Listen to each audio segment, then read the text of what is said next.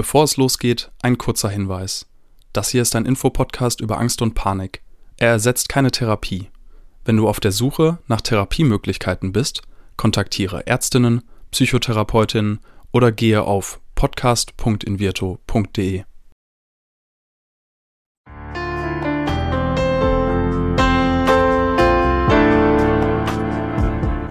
Herzlich willkommen bei Keine Panik, dem Angstpodcast von Invirto. Heute ist Mona bei uns zu Gast. Sie hatte große Angst vor Panikattacken beim Autofahren. Dabei war und ist vor allem die Autobahn ihr Endgegner, der häufig vermieden wird. Wohin das geführt hat und wie sie sich heute Stück für Stück ihre Freiheit zurückerkämpft, berichtet sie in dieser Folge Keine Panik, der Angst-Podcast. Ich bin Diana Huth, Psychologin und gespannt wie vor meiner ersten Fahrstunde auf deine Geschichte, Mona. Moin. Moin. Du hast ja schon für uns ein paar Videos abgedreht und über dich und deine Ängste ein bisschen preisgegeben. Heute haben wir viel Zeit. Das heißt, ich bin erstmal gespannt und für all die Menschen, die noch kein Video gesehen haben und das natürlich schleunigst nachholen, was sind denn genau deine Ängste gewesen oder auch immer noch? Meine Ängste sind die Autobahnfahrten gewesen und sind die zum Teil auch jetzt noch. Mhm. Mhm. Das heißt, du fährst gar nicht Auto oder fährst du mittlerweile schon wieder Auto? Ich fahre Auto und bin auch immer Auto gefahren, aber die Autobahn war mein Horror. Also das heißt, fährst du jetzt auf Autobahn wieder oder? Ja, ja ich schaffe okay. es wieder, ja. Und kannst du vielleicht erstmal so ein bisschen einordnen, wann hat das angefangen? Direkt mit 18, als du einen Führerschein gemacht hast oder schon als Kind, wenn du mitfahren musstest? Nee, das ist spät angefangen, wo ich mit meinem jetzigen Mann zusammen war. Sind wir zu seinem Bruder nach Eisenhüttenstadt gefahren und mittendrin auf der Autobahn ist neben uns ein Wohnmobil in einem Unfall verwickelt gewesen, ist umgekippt und seitdem war das dann vorbei mit meinem Autobahnfahren. Als mhm. Autofahrerin und auch als Beifahrerin, also. Das kann ich super gut nachvollziehen. Also ich war auch einmal in einem Unfall direkt neben mir, knallte es so krass, das habe ich bis heute nicht vergessen, das ist schon viele Jahre her. Und das zeigt ja auch, dass Ängste manchmal auch ein bisschen, ich will nicht sagen aus dem Nichts kommen, aber einen ganz konkreten Auslöser haben, obwohl unser Leben sonst eigentlich angstfrei war. Würdest du das bei dir auch so beschreiben oder gab es immer schon irgendwie in dir schlummernde Ängste beim Autofahren oder bei irgendwelchen potenziell gefährlichen Situationen? Beim Autofahren eigentlich gar nicht, weil ich wohne ja auf dem Land sozusagen hier in unserem Dorf mhm. und wir sind ja auf Autobahnen und Schnellstraßen halt angewiesen, wenn wir mal in eine größere Stadt wollen, wie nach Münster. Wir müssen ja immer über die Bahn. Und da bin ich früher eigentlich immer selber gefahren. Nur nach dem Unfall halt habe ich dann immer weniger selber das Autofahren auf der Autobahn getätigt und ja, als Beifahrerin bin ich mitgefahren, aber eine mega schlechte Beifahrerin bin ich geworden. Was hast du da so zu Menschen gesagt? Ich habe richtige Panikattacken halt auf der Autobahn gekriegt, wenn mein Mann gefahren ist und auch Heulattacken. Also Autofahren mit mir war keine Freude mehr die letzten Jahre, muss ich sagen. Mhm. Kannst du beschreiben, was Gedanken gewesen sind, die in deinen Kopf geschossen sind? Die Gedanken, die in meinen Kopf geschossen sind, waren wirklich so, es passiert uns ein Unfall, wir werden verwickelt, wir kommen nicht über, die Autobahn ist voll, die ziehen einfach links rüber, die ziehen nach rechts rüber, halt so immer die Panikattacken halt, wir werden verwickelt, wir kommen nicht heil an. Mhm. Erstmal finde ich total nachvollziehbare Gedanken, die, glaube ich, viele Menschen von uns auch schon mal gehabt haben, wenn gerade irgendwie sowas passiert ist, auch einem selbst oder in der nahen Umgebung. Wie war es jetzt für dich, dass du gesagt hast, hey, mh, hm, das ist zu doll, ich muss was machen? Oder hat dein Mann gesagt, also hör mal, das könnte so nicht bleiben?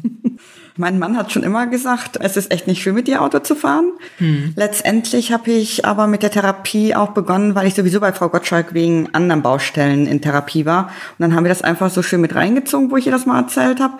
Und halt, die hat mich dann halt auf dem Weg mit Ihnen Virtu wieder dann in die richtige Richtung so gestoßen, dass ich halt wieder selber Auto fahren mag auf der Autobahn und auch mein Fahrschullehrer. Ich habe selbst mit 44 Jahren Fahrstunden jetzt wieder genommen. Was ich richtig gut finde. Ehrlicherweise finde ich, dass wir alle, also ich mit Ende 30 und auch Menschen weiter fortgeschrittenen Alters regelmäßig Fahrstunden nehmen sollten, einfach weil ja auch bewiesenermaßen gerade im höheren Alter da die Fahrtüchtigkeit auch nachlässt.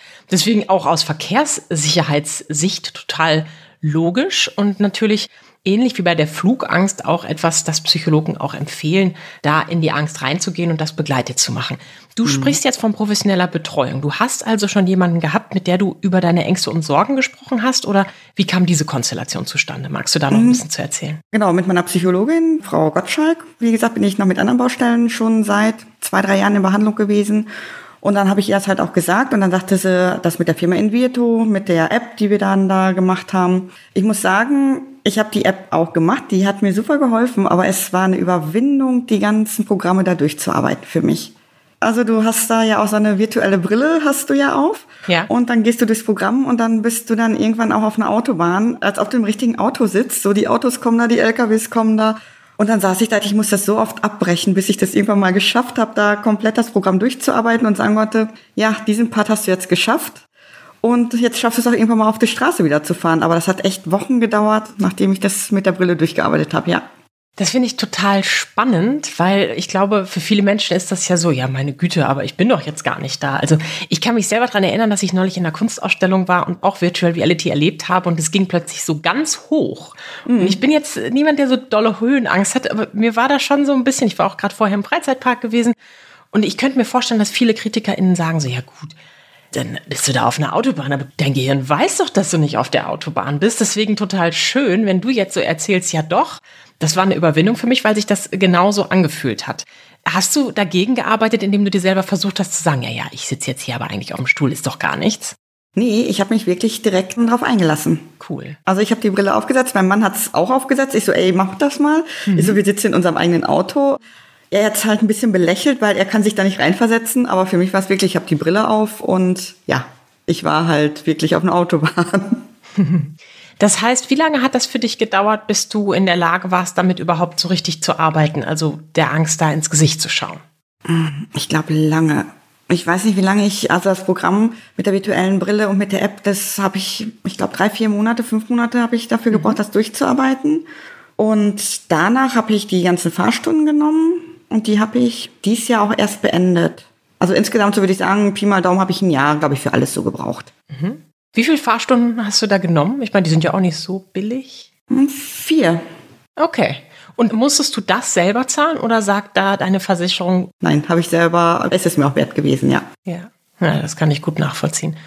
Okay, und wie ist es so gewesen, dann mit einem Fahrlehrer, Fahrlehrerin im Auto zu sitzen und auf die Autobahn zu fahren? Hast du da irgendwie auch nochmal geflucht, so über dich selber, zu dir selber oder zu der Fahrlehrerin? Nee, also ganz ehrlich, die erste Fahrstunde bin ich wieder, dann wieder Richtung Autobahn gefahren und ich habe direkt wieder gemerkt, so der Angstschweiß kam, so meine nassen Hände und ich kenne den Fahrlehrer auch. War mir auch ganz wichtig, dass ich das dann beim bekannten Fahrlehrer mache, mhm. aber der hat mich sofort runtergeholt und er hat auch gesagt, jetzt hattest du gerade Angst. Ich so krass, ich so ja, warum? Ja, du hast auf deine Lippen gebissen.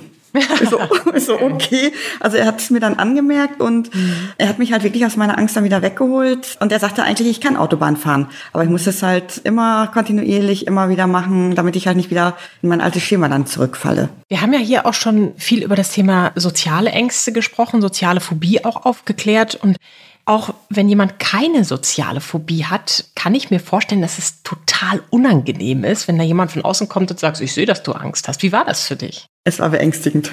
Ja? ja. Oh ja. nein. Doch, also da habe ich nur gedacht, so, hm, er hat auch vorher mit mir so eine Art Hypnose, habe ich dann auch mal vorher bei ihm gemacht. Mhm. Das hat mir auch wohl geholfen, aber halt wirklich, ich musste konfrontiert werden mit der Autobahn. Mhm. Also ich weiß nicht, ob ich es selber schaffe, jetzt wirklich so wie nach Hamburg zu fahren. Soweit bin ich noch nicht. Ja. Aber ich schaffe es mittlerweile als Fahrerin, so die erste, die, unsere Autobahnauffahrt ist jetzt bei uns im Ort. Mhm. Und ich schaffe schon mal so zwölf Kilometer weiter alleine zu fahren. Und zum Teil als Beifahrerin schaffe ich es jetzt schon innerhalb der Woche mit meinem Mann Richtung Norden, halt Norddeich ist bei uns ganz nah, mhm. mal zu fahren. Oder ins Ruhrgebiet. So anderthalb Stunden schaffe ich dann jetzt auch schon ohne Angst. Aber halt, früher war es so, dass ich nur sonntags auf der Autobahn mit ihm gefahren bin. Da waren ja keine mhm. Autos und keine LKWs auf der Autobahn.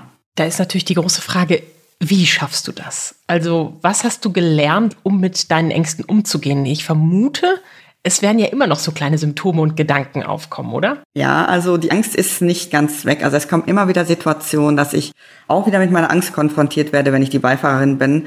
Und dann denke ich immer an meine Übungsstrategien, die ich gelernt habe. So Schmetterlingsatmung habe ich von Frau Gottschalk gelernt. Oder die 5, 4, 3, 2, 1 Übung. Überlege fünf Sachen, die du sehen kannst. Überlege fünf Sachen, die du hören kannst. Überlege fünf Sachen, die eine Farbe weiß haben. Und dann geht's dann auf vier runter, auf drei runter, auf zwei runter. Und dann ist man irgendwann ruhig. Oder halt langsam ein- und ausatmen. Oder halt das Angstmonster, was bei Invirtu ja sehr bekannt ist, das mhm. Angstmonster. Komischerweise sage ich immer, bevor ich ins Auto einsteige und ich weiß, wir fahren jetzt auf der Autobahn, sage ich immer, Angstmonster, du bist dabei, aber du sitzt im mhm. Kofferraum. Du darfst auch rauskommen, aber geh auch wieder bitte in deinen Kofferraum rein. Also es ist immer so, dass ich vorher noch mit mir spreche und halt sag, das Angstmonster ist halt wohl da, aber es darf da sein. Mhm. Angst im Gepäck, ja.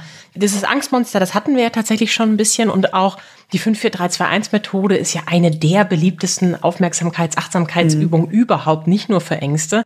Die Schmetterlingsatmung ist, glaube ich, noch nicht so bekannt. Magst du die noch mal teilen? Die Schmetterlingsatmung ist wirklich, ähm, du legst deine Hände über Kreuz entweder halt auf deine Schultern oder auf der Beine über Kreuz und dann atmest du ganz langsam ein, aus und ganz langsam machst du dann halt deine rechte Hand hoch und runter, dann die linke Hand hoch und runter und das machst du dann halt gleichzeitig mit deiner Atemübung.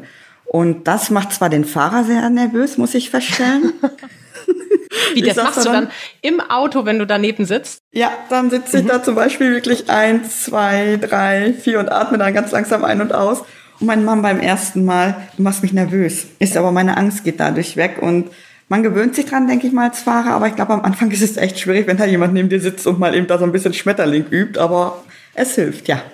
Ist ja auch die Frage, was ist jetzt schwieriger oder schlimmer, wenn da jemand ein bisschen auf die Schultern klopft oder wenn jemand dich beschimpft, beleidigt oder voller Angst irgendwie im Auto eine Panikattacke bekommt? Ja, also es waren sehr viele tränenreiche Fahrten bei uns, muss ich sagen. Ne? Also ja. Wo ich dann wirklich angefangen habe zu heulen und zu zittern, zu schwitzen, wo ich dann gesagt habe, fahr von der Autobahn runter, wo wir eine halbe Stunde Pause machen mussten. Zum Teil habe ich mal Tabletten geschluckt, damit ich die Fahrt, wenn ich wusste, es geht weiter wie drei, vier Stunden, habe ich Tabletten geschluckt und ja, die Fahrten sind halt ausgeblieben bei uns, so die weiten Urlaubsfahrten. Mhm.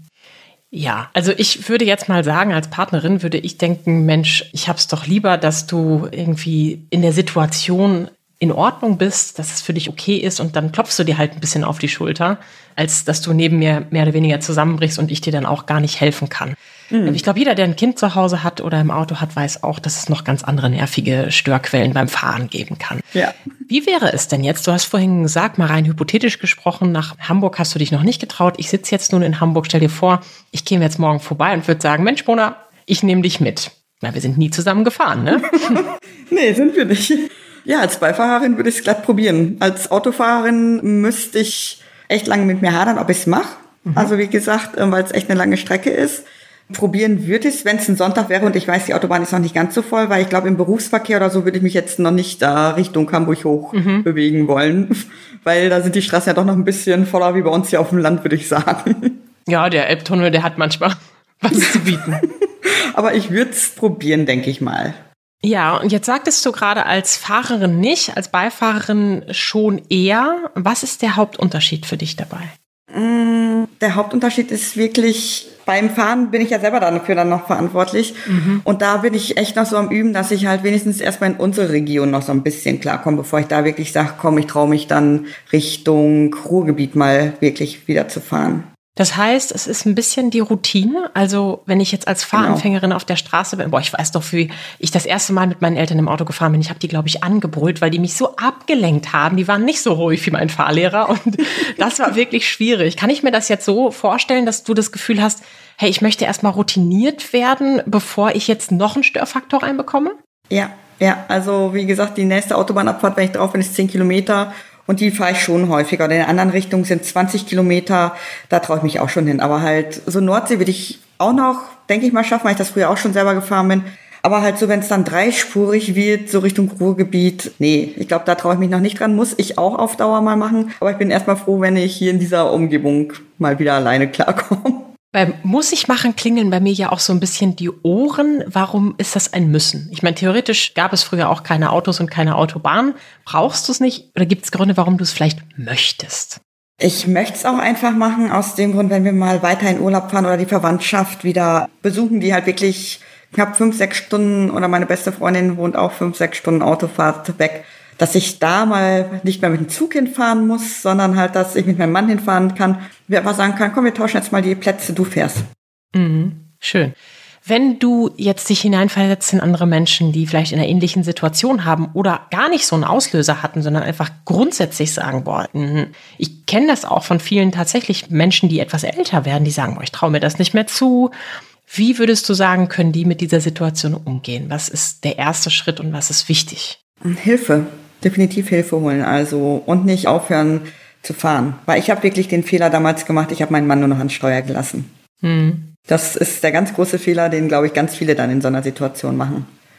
Weil dann ist er nur noch in Urlaub gefahren. Es kam auch gar nicht mehr die Frage, ob ich dann fahren wollte. Nie.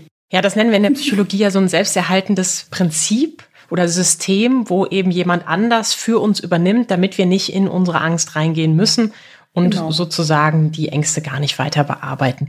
Der Weg ist durch die Angst und vor allen Dingen mit der Angst, wie du es gesagt hast. Ich finde es toll, dass du dich getraut hast. Gibt es etwas, das du noch berichten möchtest von deinem Weg? Also etwas, das wir jetzt vielleicht vergessen haben oder Umfeld, das dich vielleicht noch auf Dinge hingewiesen hat? Bist du mit anderen Menschen gefahren, außer mit deinem Mann eigentlich? Ja. Und wie war ich. das?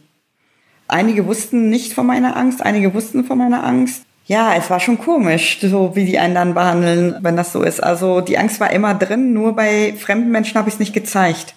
Da bin ich so mhm. in mir gegangen, so und habe das halt mit mir innerlich durchgemacht. Aber halt bei Freunden, wo ich wusste, ich kann es rauslassen, habe ich es auch rausgelassen. Nicht rauslassen ist ganz schön anstrengend, oder? Es war anstrengend, ja. Also konntest du dann irgendwas danach für dich machen? Ich stelle mir das vor. Ich glaube, jeder Mensch, der schon mal Angst hatte, und das sind ja nun die meisten von uns, weiß, dass das total der anstrengende Modus für den Körper ist. Und danach kann man erstmal zehn Stunden schlafen. Und ich würde jetzt aus psychologischer Sicht sagen, mach dann auch was für dich, damit dein Körper sich wieder erholen kann. Hast du dir diese Erholungspause dann auch gegönnt? Nee. Okay. Nee. Das wäre nochmal vielleicht so ein kleiner Tipp. Öfter mal Pausen einlegen. Ne? Also Stress und Angst haben ja auch viel gemeinsam. Auch darüber haben wir hier im Podcast schon gesprochen.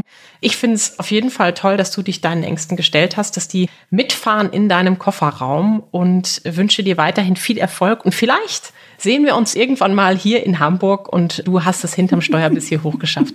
Dafür drücke ich dir auf jeden Fall die Daumen und alle weiteren Ziele, die du erreichen möchtest, dass du sie erreichst. Dieser Podcast wird präsentiert von Invirto, der Therapie gegen Angst. Wenn auch du oder jemand aus deinem Umfeld unter Ängsten leidet, dann kann die Invirto-Therapie eine mögliche Hilfe sein. Erfahre unter invirto.de mehr über die erste vollständig digitale Therapie gegen Angst. Wenn euch die Folge gefallen hat, abonniert unseren Podcast und seid auch das nächste Mal wieder dabei, wenn es heißt Keine Panik, der Angst-Podcast.